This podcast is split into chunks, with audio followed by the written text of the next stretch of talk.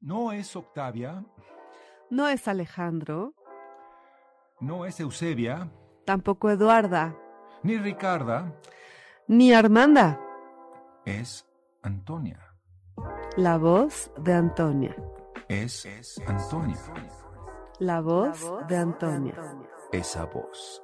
Oye, ¿por qué Antonia, eh? Porque no es Antonio.